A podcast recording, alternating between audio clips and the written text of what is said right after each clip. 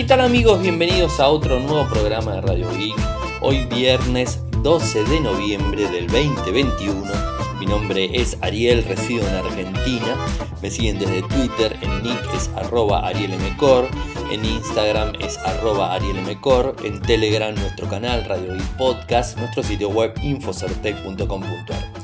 En el día de hoy voy a estar haciendo un, un podcast review de el Motorola H20 Pro, un dispositivo que fue lanzado de forma internacional en septiembre. Tuvimos la, posibilidad de aquí desde Argentina de acceder al evento eh, de forma regional pudimos probar el equipo y de hecho en este mismo mismo momento lo estoy utilizando la grabación que están escuchando en, este momento está realizada con el Motorola H20 Pro. Así que bueno, estoy probando de alguna forma el, micrófono, o sea, cómo, cómo, captura la voz del dispositivo. Eh, hice algunas pruebas eh, probando y digamos, este, el, sonido es, óptimo, así que eh, por eso me animé a decir, bueno, vamos a grabar con el equipo. Tuve la, la posibilidad también de probar de forma previa el Moto H20 Lite, dispositivos que son bastante similares en sí y que tienen eh, algunas cosas en común y otras cosas se destaca este y alguna que otra se destaca el otro. O sea, tienen diferentes puntos en sí. A ver, es la nueva, la línea H, es la, línea más importante de, Motorola, eh, en donde estamos hablando de gama media premium y en el caso del, del 20 Pro es de gama alta. De hecho, el microprocesador eh, es un micro, digamos, este, potente, es un Snapdragon 870, eh, es un micro que no es el tope de gama, pero es un microprocesador eh, que viene a raíz del 865, es una modificación y que tiene inclusive tecnología 5G. El Moto H20 Lite también tenía tecnología 5G, pero tenía un microprocesador MediaTek, un Dimensity 700, 710 o 720, ahora no, no recuerdo el, valor exacto. Es un equipo, digamos, este, que se destaca, el, el 20 Pro, por una pantalla muy inmersiva con 144 Hz, es decir, vamos a poder configurar la misma desde 60 de forma automática hasta 144. Se puede, eh, por supuesto, ponerlo en, la máxima refresco en 144.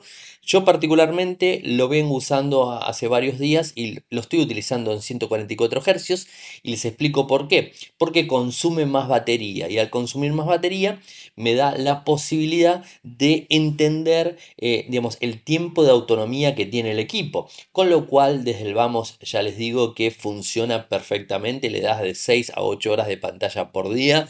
Les dura su batería de 4500 mAh. Les dura todo el día. O sea, no, tienen que estar cargándolo. El equipo, la verdad que en ese sentido no, tenemos eh, problemas. Eh, funciona. Tiene una batería un poco más chica, de 4500 mAh. Mientras que el Lite, o sea, la versión anterior, tiene 5000. O sea, son 500 mAh. Esto eh, se, se, concatena bastante con el tema de la pantalla que es OLED. Es una pantalla OLED de 6.7 pulgadas, resolución Full HD Plus, tiene un, digamos, un refresco táctil de 576 Hz, el formato es 20 novenos, es HDR10 Plus, o sea, la pantalla, la verdad, es lo que más destaco el dispositivo porque se ve muy, pero muy bien. Me encanta realmente. La parte táctil también este, responde de forma eh, sin inconvenientes y el refresco hace que puedas jugar y que puedas tener un montón de funciones eh, y no, digamos, no te encuentres con eh, parates en cuanto a lo que sería el, el equipo. a ver, eso es lo, lo más destacado que, podemos decir. Eh, por supuesto, eh, tiene, bueno, ya les dije, el Snapdragon 870, trae 12 GB de RAM, o sea que funciona más que rápido, 256 GB de espacio de almacenamiento. Eh, en cuanto a las cámaras, tenemos una cámara principal trasera de 108 megapíxeles con un teleobjetivo a 5 por, o sea que se le puede dar este, una muy buena enfoque a las fotos eh, un zoom óptico de 5, eh, tiene una, una, cámara macro, una ultra gran angular de 16 megapíxeles, o sea, realmente la cámara está muy bien. La cámara frontal es de perforación en pantalla de 32 megapíxeles. Eh, y ahora les voy a hablar del tema de las cámaras. En cuanto al sistema operativo es Android 11, lo que dice Motorola es que la línea H va a tener dos actualizaciones, es decir, vino en septiembre con Android 11 cuando a punto de salir Android 12, salió Android 12, se va a actualizar Android 12 y va a actualizar Android 13. Lo que dice Motorola es que a la línea Edge le va a brindar dos actualizaciones de sistema operativo. Eh, no a la línea Moto, la Moto normal, Moto G, Moto E, no le da dos actualizaciones, sino que una. Y las actualizaciones de, de parche de seguridad son o cada dos meses o como mucho cada tres meses las actualizaciones. Eh, además tiene el sistema de seguridad, eh, este, este teléfono que es este, la versión eh, Think, que, Think que, que, está incluido y que digamos, este, lo certifica al equipo. ¿Qué más? Bueno, tiene Wi-Fi 6 eh, en, digamos, en 2,4 o 5 GHz, o sea, maneja todas las bandas. Bluetooth 5.1 y es importante que tiene 5.1 porque le está faltando a este equipo, cosa que el Lite lo tiene, el jack 3,5. O sea, este dispositivo no tiene jack 3,5 para conectar un auricular, o sea que vamos a tener que conectar sí o sí auriculares inalámbricos. Tiene por supuesto NFC, GPS, digamos, es dual SIM en Brasil y en la India. En Argentina es, este, es simple SIM. Tiene tres micrófonos IP52. Eh, y bueno, los costos ahora vamos a estar hablando de los mismos. A ver, eh, vayamos eh, hablando del el equipo. Eh, las cámaras quizás es, es, una de las partes que me gustaría hablar porque no me, no me, terminan de convencer de forma total. De hecho, podríamos decir que más, allá del teleobjetivo de 5, que realmente lo logra muy bien, eh, las cámaras eh, están a la misma altura que la gama media, eh, inclusive de la línea Moto G. de hecho, yo tengo un dispositivo personal que es un Moto G9 Plus y la cámara de, esta de, 108 megapíxeles yo, digamos, este, digamos, el producto final cuando saco una foto lo veo de la misma forma que mi teléfono de gama media. Entonces este, no noto eso. Lo que sí noto, por supuesto, es la velocidad del microprocesador, en donde disparo una foto y automáticamente la foto se renderiza rápidamente. En cambio, en mi Moto G9 Plus, hay veces me queda el iconito de la cámara que está procesando. En el caso este es más, más rápido. Inclusive también eh, el, el, tema del Night Vision. Esto también tiene mucho que ver no con el lente en sí, sino con el microprocesador. O sea, cuando sacas una foto en modo nocturno eh, con el, con el H20 Pro, es muchísimo más rápido, eh, hasta un 50% más rápido que con un teléfono de gama media de la misma marca de Motorola. O sea, es más rápido en ese sentido. Se renderiza mucho más. Después tiene algo muy interesante que es el slow motion, eh, que digamos, este, hemos subido, si se fijan en mi canal en Instagram, van a ver algunos videitos en donde realmente, eh, digamos, el, eh, es muy lento y cómo captura la imagen de forma lenta, la verdad que lo hace más que bien, eso es, muy interesante. Eh, y bueno, el, como les decía, el telefoto de 5 mm, realmente te toma la foto, acerca muy rápido y acerca muy bien el equipo. La cámara frontal, en, en el caso del Light, me gustó más de esta, o sea, este me responde mejor que en el Light, recuerden que en el live les contaba que, que a veces era como que eh, el pelo medio como que no lo destenía, pero me cambiaba el color del pelo, me desenfocaba eh, lo que sería, o sea, me tomaba a mí y a las personas que estaban atrás medio que lo desenfocaba y no era efecto bokeh, sino que la cámara lo hacía de por sí. En este caso el H20 Pro no, no lo hace, o sea, toma las fotos sin ningún tipo de problemas. Em, ¿Qué más? Lector de huellas en el lateral, igual que el otro, el otro dispositivo. Eh, la parte trasera tiene un grid muy, este, muy óptimo, o sea, es más que cómodo el equipo, digamos, este, la verdad que es más que cómodo. Tiene un solo parlante en la parte inferior. Esto la verdad que lo podrían haber puesto estéreo, pues es un equipo más premium que, podría haber sido totalmente eh, un, equipo eh, estéreo. ¿no? Eh, el agarre es muy bueno, por cierto. si bien es un acabado en plástico, está bastante bien, inclusive no se mancha tanto como se puede manchar cualquier dispositivo, que son más tipo cristal la parte trasera, en este caso no. Un botón dedicado en el lado izquierdo superior, un modo eh, dedicado a lo que sería el asistente. Del lado derecho, botón de volumen más menos. Abajo tiene el lector de huellas, que es botón de encendido y apagado. O sea, es el mismo, es el mismo eh, botón en sí. Em, bueno, ¿qué más? Eh, no tiene para conectar una micro SD, o sea, simplemente es la única expansión que tiene la ranura es para poner la nanoSIM, o sea, no tiene desde ese lado. Eso es también para, para digamos, destacarlo, ¿no? Eh, ¿Qué más? a ver, en cuanto a, digamos, este, a, lo que sería el microprocesador, funciona muy rápido, inclusive les cuento que en Antutu me dio 698.225 puntos, o sea, un muy pero muy buen puntaje, o sea, el doble de que el del Lite casi, o sea, más o menos está por ahí al doble del Lite, o sea, que, realmente es muy potente el dispositivo, o sea, no, no hay que decirlo. Me gustó el Ready 4. Tengo que hacer una mención especial al Ready 4 porque este dispositivo tiene algo que no tiene ni el Moto, eh, el Moto Edge, el Motorola Edge Lite 20 Lite y el Moto G100. Recuerden que los únicos dispositivos que funcionan con Ready 4 son el Moto G100, el Moto Edge 20 Lite y el Moto Edge 20 Pro.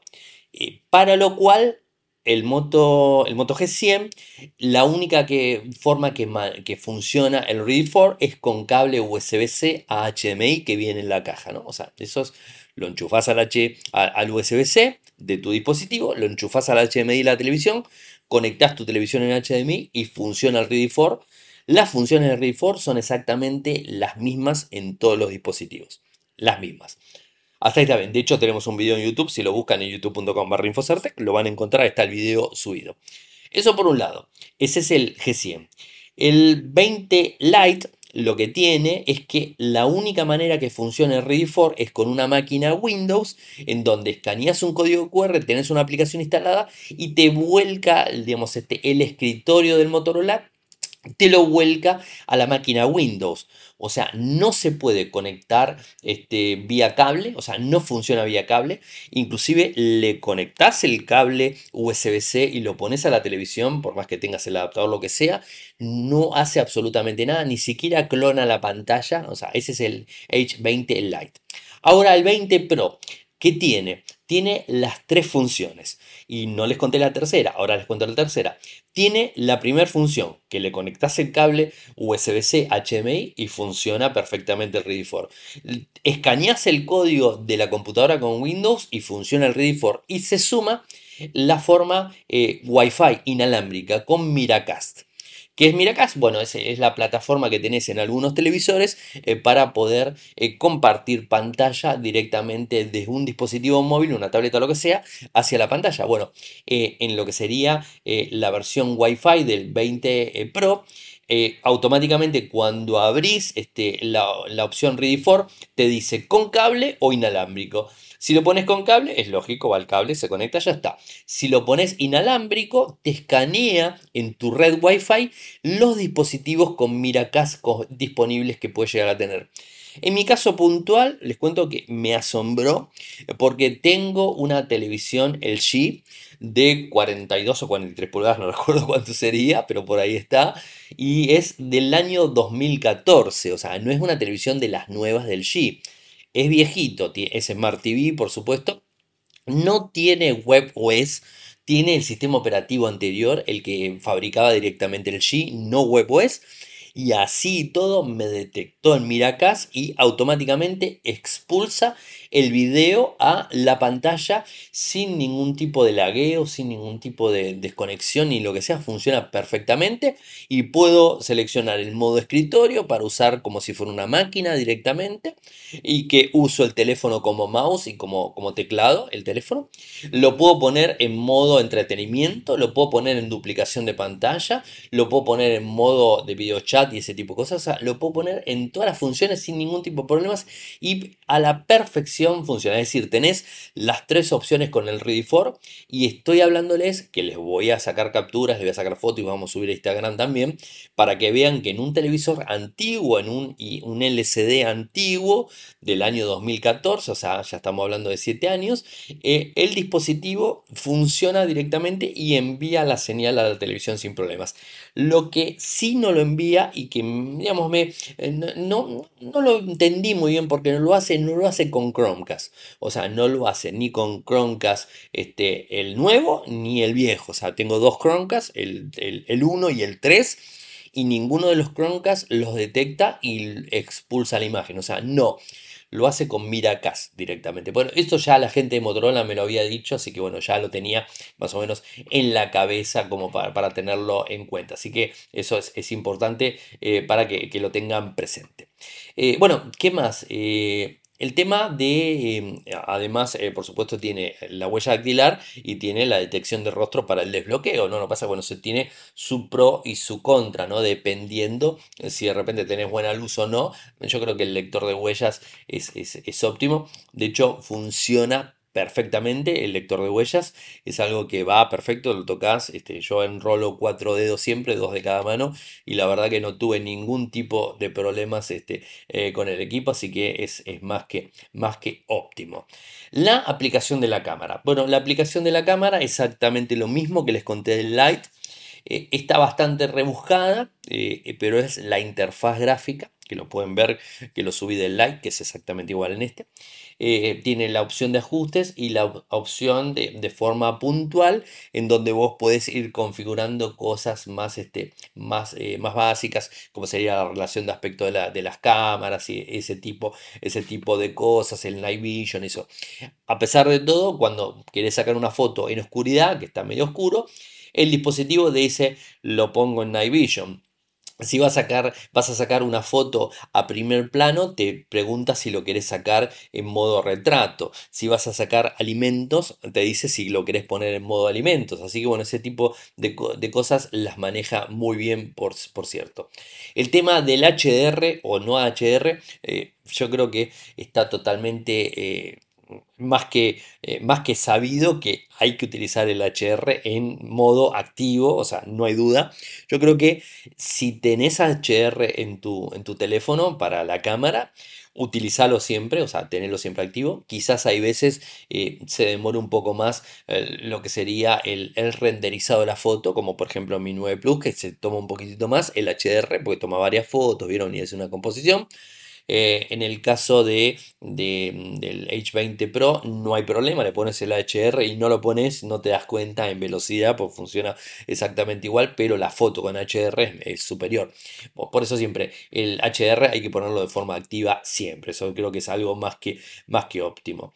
Bueno, el tema del zoom ya se los expliqué, la ultra gran angular me, pareció este, muy buena también, o sea, no, no hubo problemas. Las fotos nocturnas bien, o sea, no este, como uno quisiera, pero bien las fotos, o sea, eh, si son, eh, si tenés que hacer mucho zoom las fotos, ahí como que perdés un poco. Mientras no tengas que hacer, este, no tendrías problemas. Bueno, el tema selfie ya se los, se los fui diciendo, tengo una guía acá eh, en el costado como para poder este, contarles. el tema de la filmación, filma hasta en 8, 8K y filma perfecto. O sea, y la estabilización óptica la hace en todos los formatos. Así que no tenés problemas, o sea, puedes filmar en 8K sin inconvenientes, así que eh, para darle adelante con la cámara porque se comporta muy bien la filmación. De hecho, podría decir que me gusta más como filma de que como saca fotos. me, inclino hasta decirles eso, o sea, filma mejor que la foto que saca. El diseño me parece muy bonito, o sea, es muy lindo el diseño. La pantalla, como les dije, es excelente, o sea, me encanta la pantalla. Em, rendimiento es muy óptimo, o sea, la velocidad es muy óptima.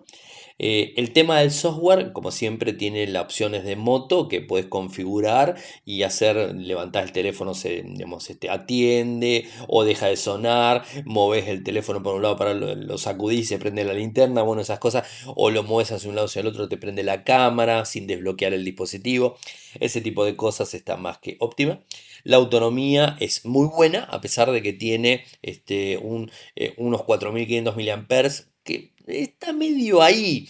Yo creo que 4000 mAh hacia adelante tiene que tener cualquier dispositivo. Y lo ideal sería que tengan 5000 pero 4500 eh, con lo que sería este pantalla OLED es como que le da un plus. Y realmente le, soy sincero, o sea, eh, lo probé con 144 Hz para realmente, digamos, este, hacerlo funcionar a tope el teléfono, o sea, directamente. Pero ustedes tranquilamente lo pueden dejar en modo automático. Y si por ejemplo van a jugar al Fortnite, que funciona perfectamente, al Call of Duty, al PUB Mobile nuevo, a lo que sea, eh, automáticamente cuando necesite más frames, el, dispositivo eh, de forma automática va a hacer el switching y va a levantar las, los frames, o sea, lo, hace muy bien en ese sentido, no, no tenemos este, ningún tipo de problemas. Em, es muy rápido, o es muy rápido y se compara con los equipos rápidos del mercado, eh, pero bueno, tiene algunas cosas dando vueltas. A ver, tenemos que decir, en principio, les digo los puntos buenos, eh, creo que lo que, mm, lo que más, este, más me gustó es el zoom óptico, eh, más allá de la pantalla, no, la pantalla es, es, así. El zoom óptico de 5 lo hace muy bien, o sea, lo, he visto que lo hace muy bien. Eh, el refresco de 144 Hz, creo que eso también está, está muy bueno porque realmente encontrás 120 Hz, o sea, en este caso encontrás 144. 385 puntos por pulgada cuadrada, podría estar un poquito mejor, superar los 400, pero 385 se ve más que bien. Eh, excelente pantalla, como les dije. El micro 870, muy bueno. Ah, inclusive en la caja, me olvidé decirles, viene un cargador este, eh, USB-C, USB-C. Eh, de 30 vatios, o sea que es de carga rápida, está bueno el cargador, así que eso sería lo importante. Los puntos malos, o sea, siempre todo tiene su, su, punto malo. El primero, y creo que muchos estarán de acuerdo, es que no tiene jack 3,5 hay muchas personas que quieren escuchar un, determinado sonido y hay veces los auriculares eh, alámbricos, o sea, con cable, tienen un sonido, digamos, más, este, más, más envolvente, o sea, tiene otra cosa. Muchas personas quieren utilizar su auricular con cable. Y muchas personas que no tienen dinero para comprar este, un auricular inalámbrico y que sea bueno, o sea, puedes comprar un montón de auriculares chinos, que hay un montón y son re baratos, pero el sonido es medio medio. Entonces, para comprar un auricular Bluetooth necesitas comprar algo bastante bueno, o sea, eh, no voy a decir los tope de gama, pero digamos, este es un auricular, unos, unos buenos, y son costosos realmente. en cambio, los auriculares buenos con cable son más económicos. Entonces el jack 3,5 me parece.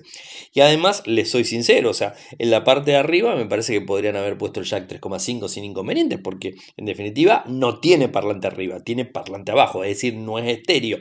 Entonces este, le podrían haber puesto en donde tendría el parlante arriba que de hecho debería ser estéreo por el costo del dispositivo y por la gama alta que es, debería ser estéreo, no lo es, punto negativo también. Arriba le podrían haber puesto el jack 3,5, así que bueno, eso sería una de las cuestiones. Eh, el tema de no tener ampliación mediante micro SD. Y ustedes van a decir, siempre decís que no usas micro CD y ahora te quejas. Eh, bueno, no tiene micro CD. Hay mucha gente que usa micro CD. Bueno, en este caso no tiene micro CD. Así que bueno, es para, tenerlo en cuenta. Em, ¿Qué más? Em, no resiste al agua. Es un teléfono de gama alta un dispositivo caro y que debería ser IP68, o sea, como la gran mayoría de la competencia que es IP68, ¿no? O sea que eso podría, este, podría ser este, un poquito un plus para el dispositivo. Las cámaras, ya les digo, o sea, si viene de 108 megapíxeles la cámara principal, eh, mm, no le veo gran diferencia a una de 64 que tengo en un Moto G9 Plus. O sea que realmente no le veo gran diferencia. Así que la verdad, eh, las cámaras no puedo decir que, que, en, digamos, en, en, perfección. O sea, la verdad que no. Aunque destaco que el video lo hace muy bien, la filmación del video lo hace muy bien y vuelvo a decir lo mismo, me gusta más cómo filma que cómo saca fotos, así que bueno, eso es para tener en cuenta. El puntaje del equipo le di un 8,5, o sea, bien el puntaje. Eh, es un dispositivo que ahora en las conclusiones les, cuento, eh, pero es un dispositivo interesante. Eh, a ver, valores. tengo dos países, o sea, siempre tengo la comparación de cinco países, que es Argentina, Brasil, España, México y Estados Unidos. en México y en Estados, Unidos no está directamente. De hecho, el único Edge que hay es del año pasado, el Edge del año pasado. Eh, el Edge 20 Lite y el 20 Pro no existen en Estados Unidos, o sea, por un tema de antenas y ese tipo de cosas, así que no se puede comprar en Estados Unidos. Sí lo pueden comprar, pero no sé si va a funcionar, así que no sería óptimo, que lo compren si vienen allá, hasta que no lo, disponibilicen, ¿no? Eh, en Argentina está 109.999 pesos, o sea, 110.000 pesos. ¿Es un valor elevado? Sí. Eh, y es un equipo que, bueno, que tiene algunas cosas que, podrían haberse mejorado bastante y, el valor estaría un poquito más acorde. Creo que es un, es un montón elevado, para tenerlo en cuenta. En Brasil, 4.499 reales. En España, 664 euros. En España parece que está un poco más barato comparado con otros dispositivos eh, en lo que sería la gama. Imagínense que un, por comparar con Samsung, hablamos de teléfonos que están arriba de 800, 900 mil dólares. En este caso está 664, o sea que realmente hay diferencia. Lo que pasa es que en Argentina las cosas son un poquitito más complicadas. Así que vayamos a las conclusiones. Un dispositivo que me gustó y que lo estoy utilizando hace más de una semana y la verdad que bárbaro. De hecho, tuve que ir a hacer una cobertura del mismo Lenovo, que es la empresa que está detrás de Motorola, por las tabletas que presentó. Y eh, hice la cobertura con el dispositivo sin ningún problema. Subí videos, saqué fotos, eh, escribí informes, este, hice entrevista y la verdad que no, hubo problemas. Eh, me resulta muy cómodo el teléfono, muy cómodo en el bolsillo, muy compacto, muy este, el grid, la verdad que muy bueno. de vuelta, creo que eh, Motorola en este caso debería haber limado algunos puntos eh, para meterlo en un gama alta de forma de lleno. Eh, porque si lo, comparamos, es el gama alta realmente que tiene Motorola es el Moto H20 Pro. O sea que realmente le faltarían cosas. Por ejemplo, IP68. IP68 debería hacerlo, no IP52. IP52 es que resiste agua, o sea, si te moja en lluvia o te, salpica el polvo, ese tipo de cosas, no le pasa nada. Debería ser IP64, 68. Eso sería una, una cosa importante. Lo demás Quizás sí, quizás no, el tema de la cámara sí, no, hay un montón de, cuestiones. Realmente las cámaras son buenas, o sea, no, no son para nada malas, son excelentes las cámaras, pero eh, yo habría esperado un poquitito más de, las cámaras en sí. Eh, igualmente, como les dije, el teléfono en pantalla, en, potencia y, en todo, la verdad que se comporta más que bien. Así que bueno, eh, el puntaje, por eso le di un 8,5, o sea, es un buen puntaje, por supuesto. Y comparado con, otros dispositivos de, la misma, mm, del mismo juego, ¿no? Lo que pasa es que vuelvo a decir lo mismo, en Argentina eh, estamos hablando que no hay gran diferencia con Samsung, por ejemplo, eh, con la línea S21 no hay gran diferencia de dinero. Eh, en cambio, si lo comparas en México, en, digamos, disculpen, en, España, la diferencia es mucho más grande. O sea, es mucho más grande la diferencia. Entonces ahí es como que realmente las cosas cambian, cambian bastante.